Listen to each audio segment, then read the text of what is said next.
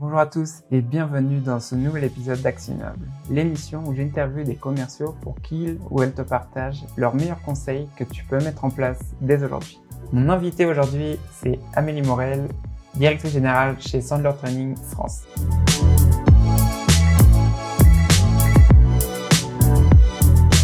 Hello Amélie, merci d'avoir accepté l'invitation. Avec aujourd'hui, avec euh, Amélie, on va discuter de closing, de prospection et de recommandation. Mais avant ça, est-ce que tu peux te présenter et nous dire ce que tu fais chez Sandler Oui, tout à fait.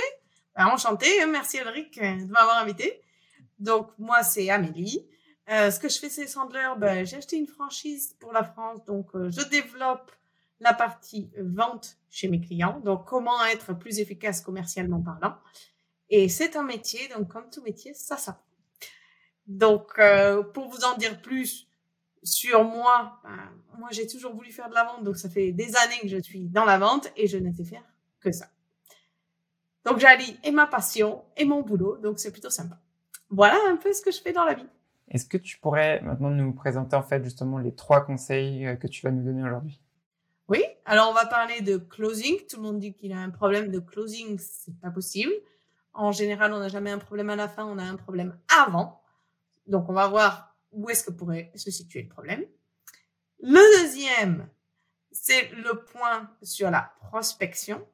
En ce moment, on a énormément de problèmes à contacter des gens. On ne sait pas comment rentrer en contact avec eux, ils sont tous à la maison. Donc euh, à cette époque-là, c'est quand même assez difficile de téléphoner aux gens ou d'utiliser les anciennes méthodes pour pouvoir contacter des personnes. Donc comment utiliser le digital, la vidéo pour pouvoir rentrer en contact avec des gens? Et le troisième, c'est ce que tu allais me demander. Exactement. Le troisième, c'est la reco. Donc, euh, on sous-estime souvent le fait de demander des recommandations. Donc, on va voir un petit peu. Allez, je vais vous donner deux, trois tips pour demander des recommandations en vous servant ou du LinkedIn ou d'un cercle d'amis, mais ne pas hésiter à demander à qui que ce soit. Voilà, il n'y a pas de tabou à propos de ça et c'est la méthode de prospection la plus efficace. D'accord. Bah, si tu veux, ce que je te propose, on va commencer du coup avec le closing. Tu disais que le closing, généralement, il y a plein de gens qui posent des questions sur le closing de ah j'ai des problèmes de closing, mais tu étais en train de dire justement que le problème arrive avant, généralement dans ton process. Est-ce que tu peux nous en dire plus de qu'est-ce que tu entends par là? Ah, Justement, tu as utilisé le, bon mot, le process. Donc, euh, ah. c'est exactement ça. Ce qui se passe, c'est qu'en général, on fonce dans une vente et on se dit, il faut aller vendre. Or, plus on veut aller vendre, moins on vend. C'est le gros souci. Parce que quand on fonce, on y va tête baissée. Et normalement, la vente, c'est des étapes qui se succèdent. Donc, le closing, c'est la dernière étape. Donc, en général, si tu n'as pas fait les étapes d'avant, ben, le closing, il vient tout de suite et c'est toujours une catastrophe. Le but, c'est d'arriver à qualifier une opportunité pour que le closing se passe tout en douceur. En fait, la conclusion d'une vente, c'est qu'une formalité. Mais pour ça, il faut avoir des étapes bien définies. Et chez nous, chez Sandler, on dit qu'il faut au moins trois étapes. C'est la douleur, le budget et la décision. Si t'as pas de douleur, il n'y a pas de problème, il n'y a rien à résoudre. Pourquoi faire un closing? On n'y arrivera jamais, il n'y a rien à résoudre. S'il y a de la douleur, mais il n'y a pas de budget, ben, il n'y a pas de sous. Pourquoi faire un closing? Pareil, même chose, ça marchera jamais. Et si je suis pas en face des décisionnaires, ben, à qui je suis en train de présenter? À une personne qui ne pourra jamais être mon représentant ou euh, faire tout le boulot pour moi devant euh, la personne. Donc, si j'ai pas ces trois éléments, ben, le closing se passera toujours mal. Donc, ça peut pas être une, une définition en soi. On peut pas être mauvais en closing. On est mauvais en récupération d'informations. Du coup, tu, il y a donc il y a trois étapes. Donc, du coup, comment tu fais euh, pour trouver s'il y a enfin, s'il y a une douleur à résoudre justement en fait dans, dans l'entreprise? Alors là, beaucoup ont, ont utilisé, euh, je sais pas si c'était entendu parler, mais l'entonnoir, euh, la questiologie, ils appellent ça comme ça. C'est sympa. Il y a plein de mots comme ça. Le but, c'est comprendre d'où parle le client, où il aurait aimé en être à cette même époque, et quel est cet écart entre les deux. Et quand j'arrive à poser des questions sur euh, qu'est-ce qui s'est passé, qu'est-ce qu'ils ont essayé de faire, depuis combien de temps ça dure, euh, qu'est-ce qu'ils qu'est-ce qu'ils aimeraient obtenir Est-ce qu'ils sont vraiment euh, au bout de leurs études de, de, de, faisabilité, etc. En fonction du projet que c'est. Quand j'arrive à comprendre ce qui se passe réellement, ce qu'ils ont essayé de faire et comment ça s'est reproduit, là, je peux dire si oui ou non je suis une option et si oui ou non je peux aider cette personne.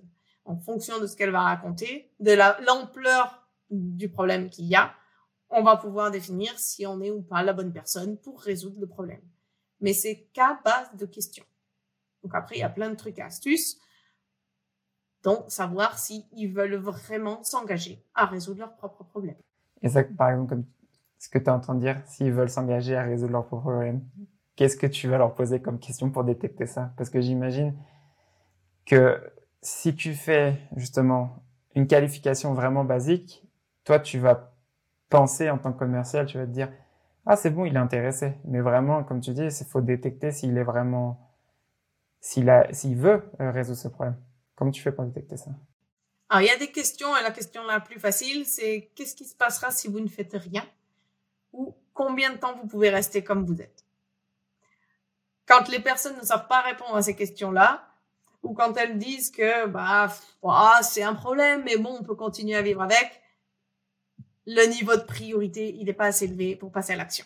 Donc, la douleur, elle existe, mais ça fait pas partie des priorités. Donc, ces deux questions permettent de juger où est le niveau d'engagement euh, de, de l'autre partie.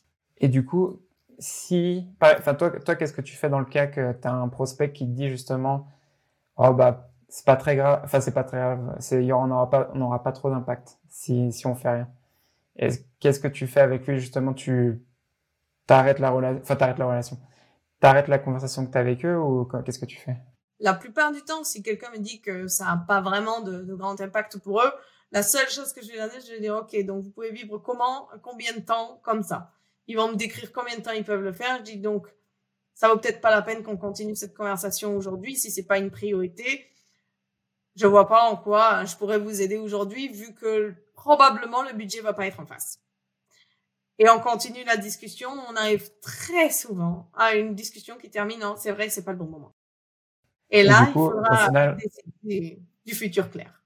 Et j'imagine que pour toi, au final, c'est un gain de temps parce qu'au final, c'est un, prospect qui est peut-être pas prêt aujourd'hui à acheter ce que tu fais, mais c'est aussi un, gain de temps aussi pour, euh, enfin, on va dire dans ta, tu sais, dans ton process parce qu'au final, si tu, si t'avais pas détecté ça dès le début, ben en fait, toi, tu, enfin, et ce que fait, je pense, la plupart des, commerciaux, c'est quand tu sais pas vraiment si c'est une, grosse priorité pour eux, ils vont continuer après, en fait, à, à, les chasser, alors qu'au final, c'est pas du tout une grosse priorité et euh, tu t'aurais pu le détecter euh, dès ton, dès un de tes premiers rendez-vous, en fait.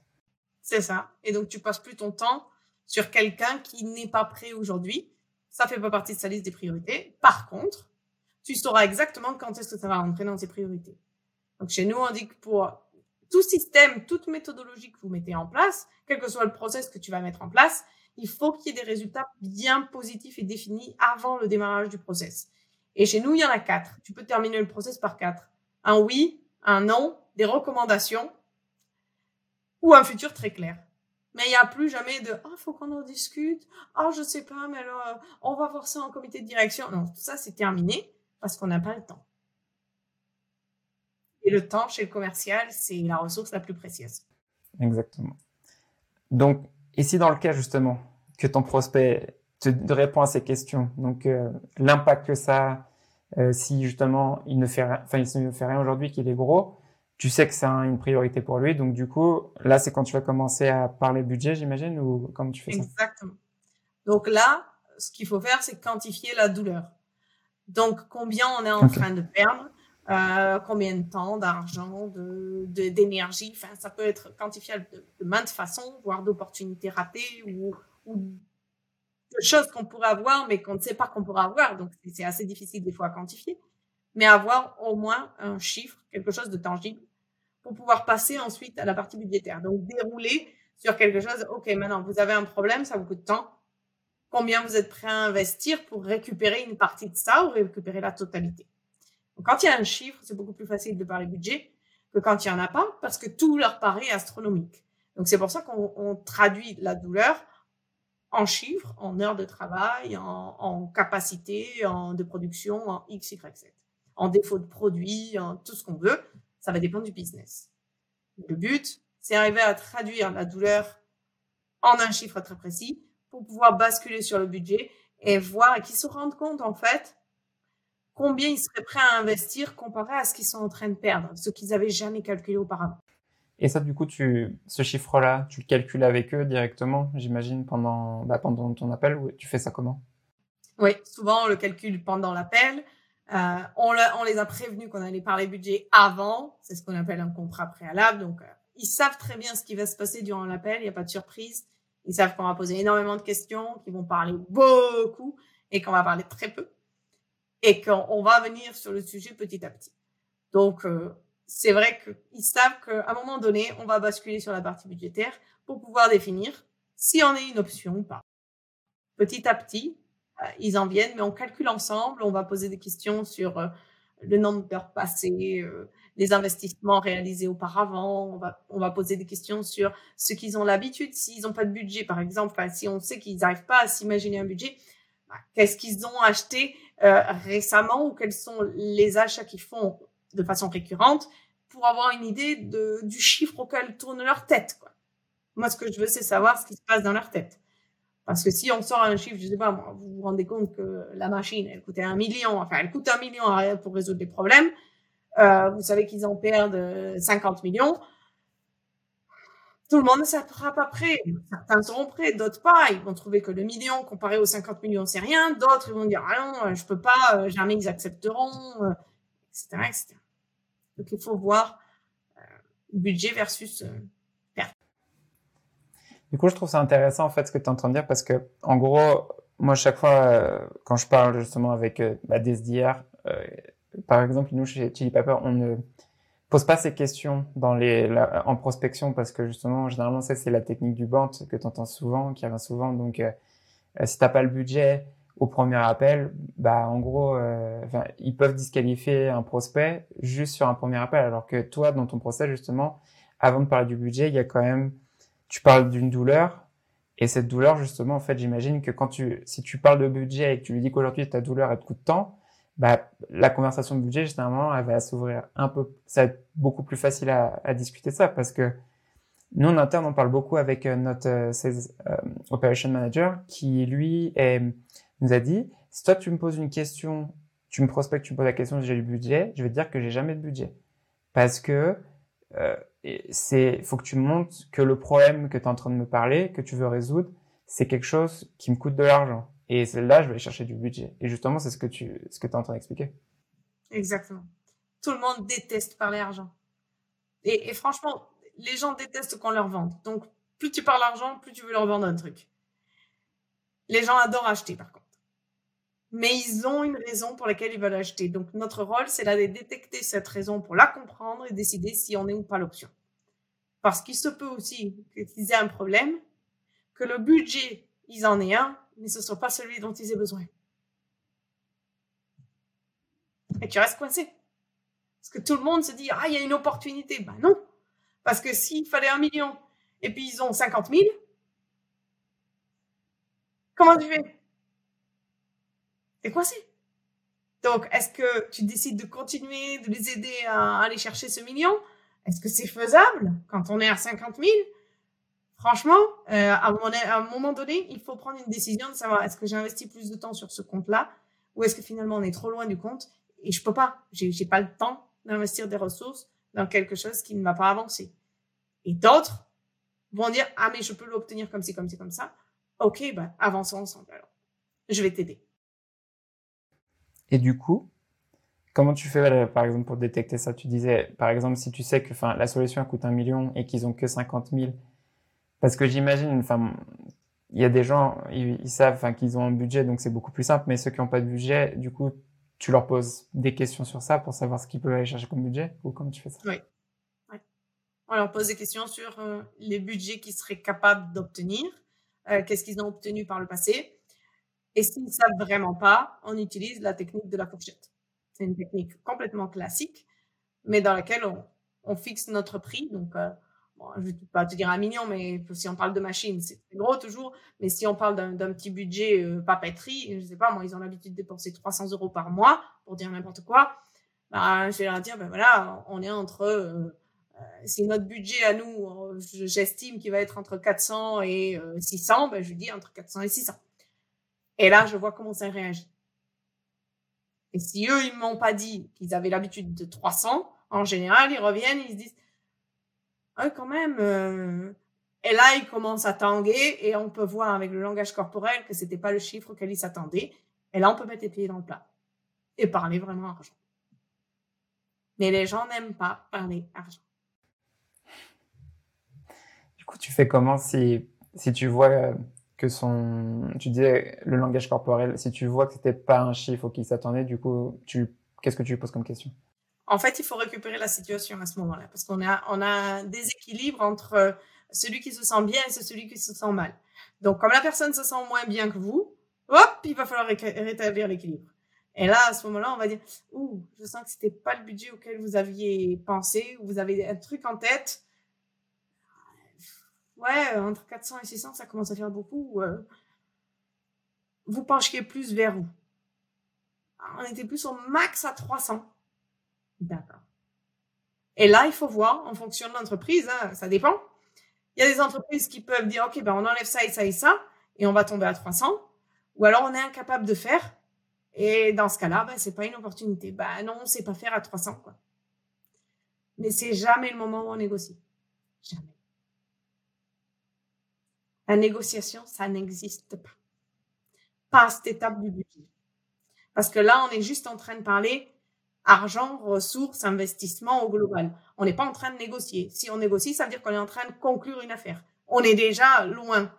J'ai pas fini de qualifier. Et surtout, ce que j'allais dire, parce que là, ouais, là, on va dire, si une personne, comme tu disais tout à l'heure, n'est pas qualifiée par rapport à ça, du coup, bah, j'imagine que la, t'arrêtes la conversation à ce moment-là. Mais du coup, si tu vois qu'il y a vraiment du budget, donc là, tu vas passer à l'étape du décisionnaire, parce que justement, c'est aussi une erreur qui est souvent faite par les commerciaux à parler bah, en fait bah, avec une personne qui n'est pas décisionnaire justement. C'est euh, tout le début de la relation est fait avec euh, avec euh, enfin un champion généralement tu l'appelles comme ça. Mais comment tu fais pour détecter si c'est le décisionnaire? Quelles questions tu lui poses à ton à ton contact? Alors, il y a des tas de questions, il n'y en a pas une en particulier, mais on sait que dans toute structure, par exemple, il y a plusieurs décisionnaires, donc je vais dire, bah, c'est normal qu'en général, quand on parle de projet de, de cette amplitude-là, euh, on doit consulter plusieurs services. Comment ça se passe chez vous? Et là, automatiquement, vous obtenez les réponses. Ah ben oui, il faut aller voir le service des achats, puis il va falloir retourner voir le légal, et puis celui-ci, puis celui Ah, et comment ça se passe tout ça? Et hop, on note pour savoir comment se passe la chronologie et quand est-ce qu'on doit euh, activer qui et quoi et comment. Et là, on obtient une chronologie qui nous permet de dire, OK, je vais suivre mon projet. Il faut que j'implique d'autres personnes. Et là, sur des, sur des grands comptes, ça devient du team selling. Hein. Vraiment, on vend en, équipe. Et c'est, c'est plus du tout une personne qui va vendre à une entreprise. Enfin, il n'y a plus un commercial pour une société. Il y a une équipe pour une équipe en face. Donc, plus le projet est gros, plus il y a d'interlocuteurs. Sinon, c'est plus, c'est plus relax, quoi, on va dire. Ça va plus vite. J'imagine. Et en plus, aujourd'hui, bah, il y a de plus en plus, même dans les boîtes qui sont petites, il y a de plus en plus de contacts maintenant euh, qu'avant. Donc, toi, comment tu fais? Donc, tu disais, tu, tu, leur demandes comment ça se passe, la chronologie. Hum, ma question, ça va être plus, généralement, tu auras plusieurs décisionnaires, parce que normalement, ils prennent leurs décisions en, comité. Comment tu fais euh, justement pour détecter ces personnes-là? Après, on devient très très spécifique. Donc la personne va vous donner, euh, tu vois, elle va te dire, bah, dans tel service, Elric, euh, il, bah, voilà, il faut aller voir un tel, un tel. En fait, on va demander, ok, dans, quel, dans ce service-là, qui est-ce que euh, on devrait inviter à la table? Qui va se charger du projet? Et, et, donc on obtient les noms et ensuite on demande un rendez-vous à tout le monde. Donc soit on, on demande à ce qu'on fasse une réunion globale, ce que font la plupart des commerciaux, hein, ils demandent d'avoir le plus de monde possible. Et des fois, c'est pas possible parce que quand il y a trop d'interlocuteurs, les agendas sont assez compliqués. C'est chaud.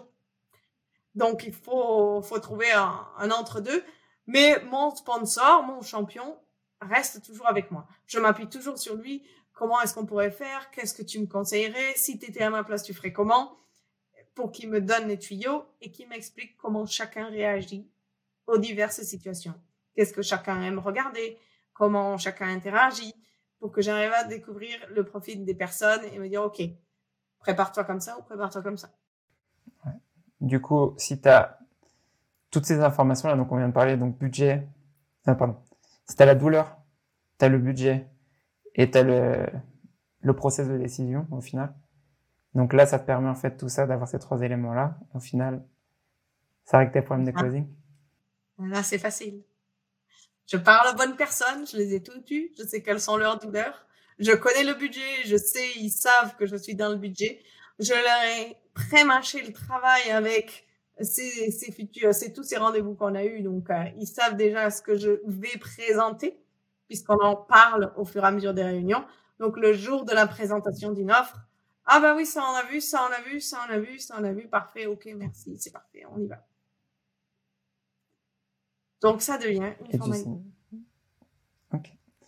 Donc on va passer, euh, je, te propose qu'on va passer au deuxième conseil. Donc c'était la prospection. Donc tu parlais tout à l'heure de aujourd'hui, bah, avec la situation actuelle, c'est de plus en plus dur à faire bah, du call calling, du calling emailing. Donc tu as commencé un peu à parler de vidéo. Donc, euh, qu'est-ce que tu entends justement en fait aujourd'hui sur, le, sur les changements qui y au niveau de la prospection? Alors, il faut vraiment s'appuyer sur le, la partie digitale. Les gens sont plus, à la, sont plus euh, au bureau, pardon, ils sont tous à la maison. Tous, c'est une exagération quand même, pas tous. Mais pour avoir les gens au téléphone, c'est une mission rock'n'roll. Donc, il faut commencer à leur dire qu'on les cherche. Et pour commencer à leur dire qu'on les cherche, il va falloir se rendre visible. Et la meilleure plateforme pour se rendre visible en fonction du business, c'est soit Facebook, soit LinkedIn. Si je suis en B2C ou en B2B, ça change. Moi, j'ai beaucoup de clients en B2B, donc c'est vrai qu'on utilise énormément LinkedIn. Et là, il va falloir avoir une démarche, ce qu'on n'avait pas auparavant, assez marketing. Donc le commercial s'appuyer sur le marketing pour générer du lead, ben maintenant, il doit aussi générer son propre lead lui-même et pas attendre que le marketing descende tout. Et pour ça, il faut qu'il ait son job de marketeur aussi. Donc, il doit se marketer lui-même. Donc, les premiers contacts, en général, on les fait sur LinkedIn pour pouvoir faire baisser ces murs de défense. Parce que les gens, aujourd'hui, ils ont accès à des tas d'informations. Ils n'ont pas besoin de nous. Il va falloir se rendre valable. Et pour ça, ils veulent savoir à qui ils ont affaire. Donc, on va se rendre valable sur quoi? Sur des contenus, euh, sur des vidéos qu'on va poster, sur euh, des, explications qu'on va donner, sur des, petits tips et des petites astuces.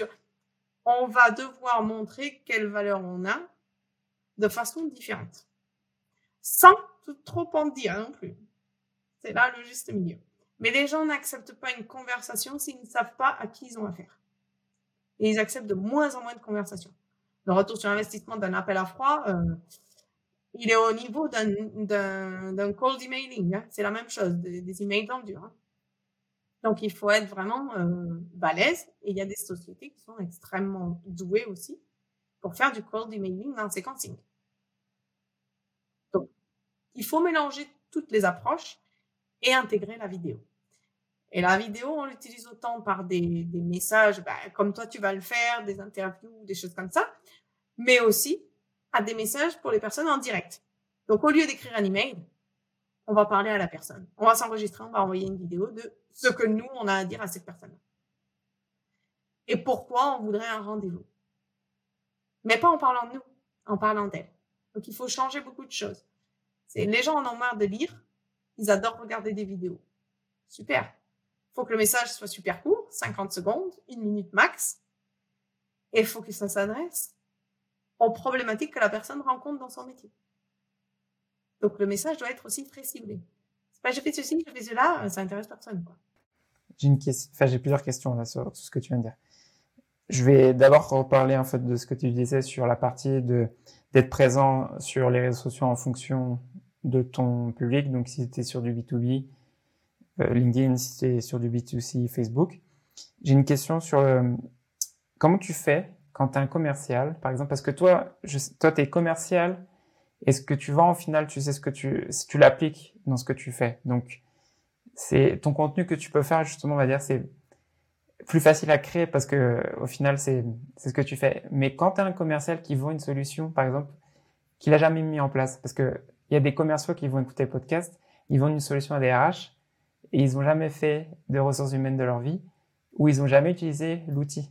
Donc, comment tu fais quand toi, tu es commercial et que tu n'as jamais utilisé l'outil ou tu n'as jamais fait le travail de, tes prospects? Ça, c'est chaud. C'est très oui. tu peux pas connaître tout, mais si tu n'en connais pas suffisamment sur ton propre outil et ce qui résout, t'es quand même mal barré. Donc, première chose, c'est ton outil, il fait quoi? Mais en fait, il résout quoi chez mes interlocuteurs? Donc, si tu n'arrives pas à comprendre ça, il y aura aucun message qui passera. Et ensuite, il faut utiliser ce qu'ont dit nos clients sur nous. Donc, il faut interviewer les gens, il faut, faut, repartir au contact de, de, nos clients si on fait du one-shot pour savoir la raison pour laquelle ils nous ont acheté. Mais en récurrent, on le fait souvent. Pourquoi? Qu'est-ce qui se passe? Qu'est-ce que tu aimerais qu'on améliore? Comment tu verrais les choses, etc. Donc, ce qu'on fait en récurrent, il faut le faire sur du one-shot aussi. Demander du feedback pour ensuite pouvoir capitaliser dessus et raconter des histoires. Voilà pourquoi les gens nous achètent. Voilà ce qu'ils ont vu chez nous. Je ne sais pas si ce sera votre cas, mais je serai ouvert à une conversation si vous avez 10 minutes pour échanger. Et ensuite, tu vois ce que ça donne. Tout le monde ne va pas répondre. On sait qu'en prospection, de toute façon, le taux de taux d'ouverture de l'email, le, le taux de réponse à un LinkedIn, le taux de réponse à un appel téléphonique, il est faible. On sait qu'on se prend neuf murs et qu'on prend un oui. Ah, c'est ça? Et ça, ça n'a pas forcément changé. Par contre, on a des façons de se faciliter la vie pour éviter de le prendre trop perso quand on prend 20 murs, 50 murs, 100 murs. Et de toujours rester en selle. Il faut quand même se faciliter la vie. Le digital permet de créer des, contacts là où on n'aurait jamais été creusé avant. Donc il faut, faut l'utiliser. Je, je, reviens sur ce que tu disais sur la vidéo. Tu, donc toi, tu l'utilises à quel moment du process Tu l'utilises vraiment que pour la prospection ou tu l'utilises à d'autres moments aussi dans ton, dans ton process de vente? Tu peux l'utiliser à tout moment. En fait, moi, je l'utilise à plusieurs moments. Quand euh, je veux attraper un prospect, donc je lui fais une vidéo, mais avant, euh, il, m'a, il, a vu des posts, il, a vu des messages sur LinkedIn, enfin, il a vu des choses. Donc, j'utilise à ce moment-là. J'utilise aussi en euh, présentation de devis. Donc, si je sais que je dois aller présenter un devis euh, à Pierre-Paul Jacques, bah, j'aime bien. Euh, si je peux pas être en face à face, bah, j'aime bien qu'ils aient une vidéo. Donc, c'est moi qui parle du devis. Comme ça, c'est plus explicite. si on n'arrive pas à, se caler un moment. On peut l'utiliser quand il y en a qui sont beaucoup en relance. Moi, je suis pas souvent en relance, mais euh, il y en a qui, sont, qui passent trop de temps en relance parce qu'il leur manque un process, on revient aussi. Et là, on peut utiliser la vidéo ou alors pour clôturer un, en fait euh, un cas. Soit on clôt une, une affaire, soit on clôt un cas. Ben, là, on peut utiliser en quatrième option euh, la vidéo aussi pour ce cas-là. Mais il y a, y a des tas d'autres, façons d'utiliser la vidéo. Pour chacun, chacune des étapes, on pourrait utiliser une vidéo. Ouais, il y a plein de possibilités. Ouais, exactement. Et euh, on va arriver justement sur la sur le troisième conseil que tu avais donné, donc c'était les recommandations. Tout à l'heure, tu disais avec un, un prospect, tu as, as quatre alternatives. C'est soit il te donne un oui, soit il te donne un non, soit il te donne un futur clair, et soit il te donne une recommandation. Qu'est-ce que tu entends justement avec les recommandations? Des gens qui pourraient être intéressés par ce que l'on fait. Alors, derrière chaque personne, on dit chez Sandler qu'il faut avoir comme des, comme des ombres. Donc, il y a, y a, y a d'autres personnes derrière. Et nous, on a la personne de devant qui connaît des personnes derrière. Et ces personnes derrière connaissent d'autres personnes. Donc, les gens ont souvent très peur de demander des recommandations à des gens qu'ils rencontrent pour la première fois. Or, même si on ne se connaît pas, ça ne veut pas dire qu'on ne connaît pas quelqu'un qui pourrait bénéficier de ce que fait la personne avec laquelle on parle. Donc, il y a différentes façons de le faire, il y a différentes façons de, se préparer pour ça. Parce que c'est beaucoup du mental. Hein. Euh, la vente, c'est énormément de mental. Et il y a des techniques. Donc, on peut utiliser LinkedIn pour demander des recommandations. Donc, on va voir le profil de la personne et puis on dit, voilà, j'ai vu un tel, un tel, un tel. Est-ce que vous les connaissez? Est-ce qu'ils pourraient être intéressés par euh, une conversation avec nous, comme celle qu'on vient d'avoir? Si oui, est-ce que... Ah oui, ce que j'ai demandé, ouais, là, c'est avec une personne que tu connais déjà. Ça peut être, mais par exemple, on peut se rencontrer pour la première fois, Eric, et, euh, et je te dis, j'ai été voir votre LinkedIn, j'ai repéré cinq personnes. Je ne sais pas si vous les connaissez. J'aurais voulu savoir si vous pensez que l'une d'entre elles, ou les cinq, pourrait avoir un intérêt à avoir une conversation comme, comme celle qu'on vient d'avoir. C'est monsieur machin, madame bidule, blablabla. Et il se peut que tu me dises, ah, je connais pas elle, je connais pas lui, je connais pas lui. Par contre, euh, je connais ces deux, oui, oui. Est-ce que vous pensez que l'efficacité commerciale, mettre du process, là où tout le monde fait à l'intuition, ça peut avoir un intérêt pour eux? Hmm, je sais pas, faudrait que je leur en parle. Vous pensez pouvoir leur en parler et hop, on voit comment on fait pour la prochaine étape. ce que j'aime bien dans ce que tu dis, c'est que tu n'arrives pas en mode est-ce que tu connais quelqu'un dans ton réseau euh, à qui ça pourrait intéresser C'est toi, tu as fait déjà ton travail en amont. Tu fais une liste où justement tu prépares cette liste à ton prospect, en fait, où lui, il a même pas besoin de réfléchir sur les noms parce que ce qui se passe souvent, en fait, c'est quand tu demandes des recommandations où tu laisses penser ton prospect, au final, il va, il va pas te donner de nom. Mais si toi, as déjà fait le tu lui mâches le travail, au final, ça va être beaucoup plus simple pour lui. C'est exactement ça. Et le grand souci de demander une recommandation, c'est que tout le monde pose la fameuse question. Vous connaîtriez pas quelqu'un qui serait intéressé dans votre réseau à discuter avec nous? Euh, non. Ah, c'est même pas la peine de poser la question, je connais la réponse. Oui, parce qu'au final, c'est le prospect qui doit réfléchir, qui doit faire le travail pour toi. Alors que si toi, tu as déjà fait le travail en amont, c'est beaucoup plus simple pour lui de répondre. Puis lui, il s'attendait pas à cette question. En plus, si on lui a pas dit, euh, si on l'avait pas préparé dès le début, voilà, à la fin, j'aimerais qu'on voit un peu les recommandations. J'ai été voir votre LinkedIn. Et c'est bien aussi si vous apportez un petit truc, hein, tu sais, donnant, donnant. Des fois, euh, on dit, ah ben moi, je voudrais bien des recos. Oui, mais nous, on connaît peut-être quelqu'un qui intéresserait la personne avec laquelle je suis en train de discuter. Donc, on n'est jamais à l'abri d'une bonne surprise. Et les gens aiment bien les bonnes surprises aussi. Et donc, le moment où tu poses cette question là, de, demander des recommandations, ça généralement, c'est tu fais à quel moment tu fais pendant ton rendez-vous avec eux? Ou tu as un moment spécifique? Ou c'est ça dépend. À la fin, du rendez-vous. Pour clôturer le rendez-vous, en général, euh, on termine sur une recommandation. Ou si je l'ai pas fait à la fin du rendez-vous, je vais caler un autre moment, je vais le recontacter, je vais dire voilà, j'ai fait un tour sur votre LinkedIn, je peux le recontacter à un autre moment. Et si à la fin du rendez-vous je m'en sens pas, je dis est-ce que ça vous dérangera si euh, je vais voir un peu plus tard sur votre LinkedIn s'il y a des personnes avec lesquelles je pourrais euh, rentrer en relation et est-ce que je pourrais vous demander? Et hop, je m'ouvre la porte pour la sortie. Il n'y a pas de mauvais moment, il n'y a pas de bon moment. Euh, il y a juste le moment d'avoir les cinq secondes de courage pour demander. C'est ça.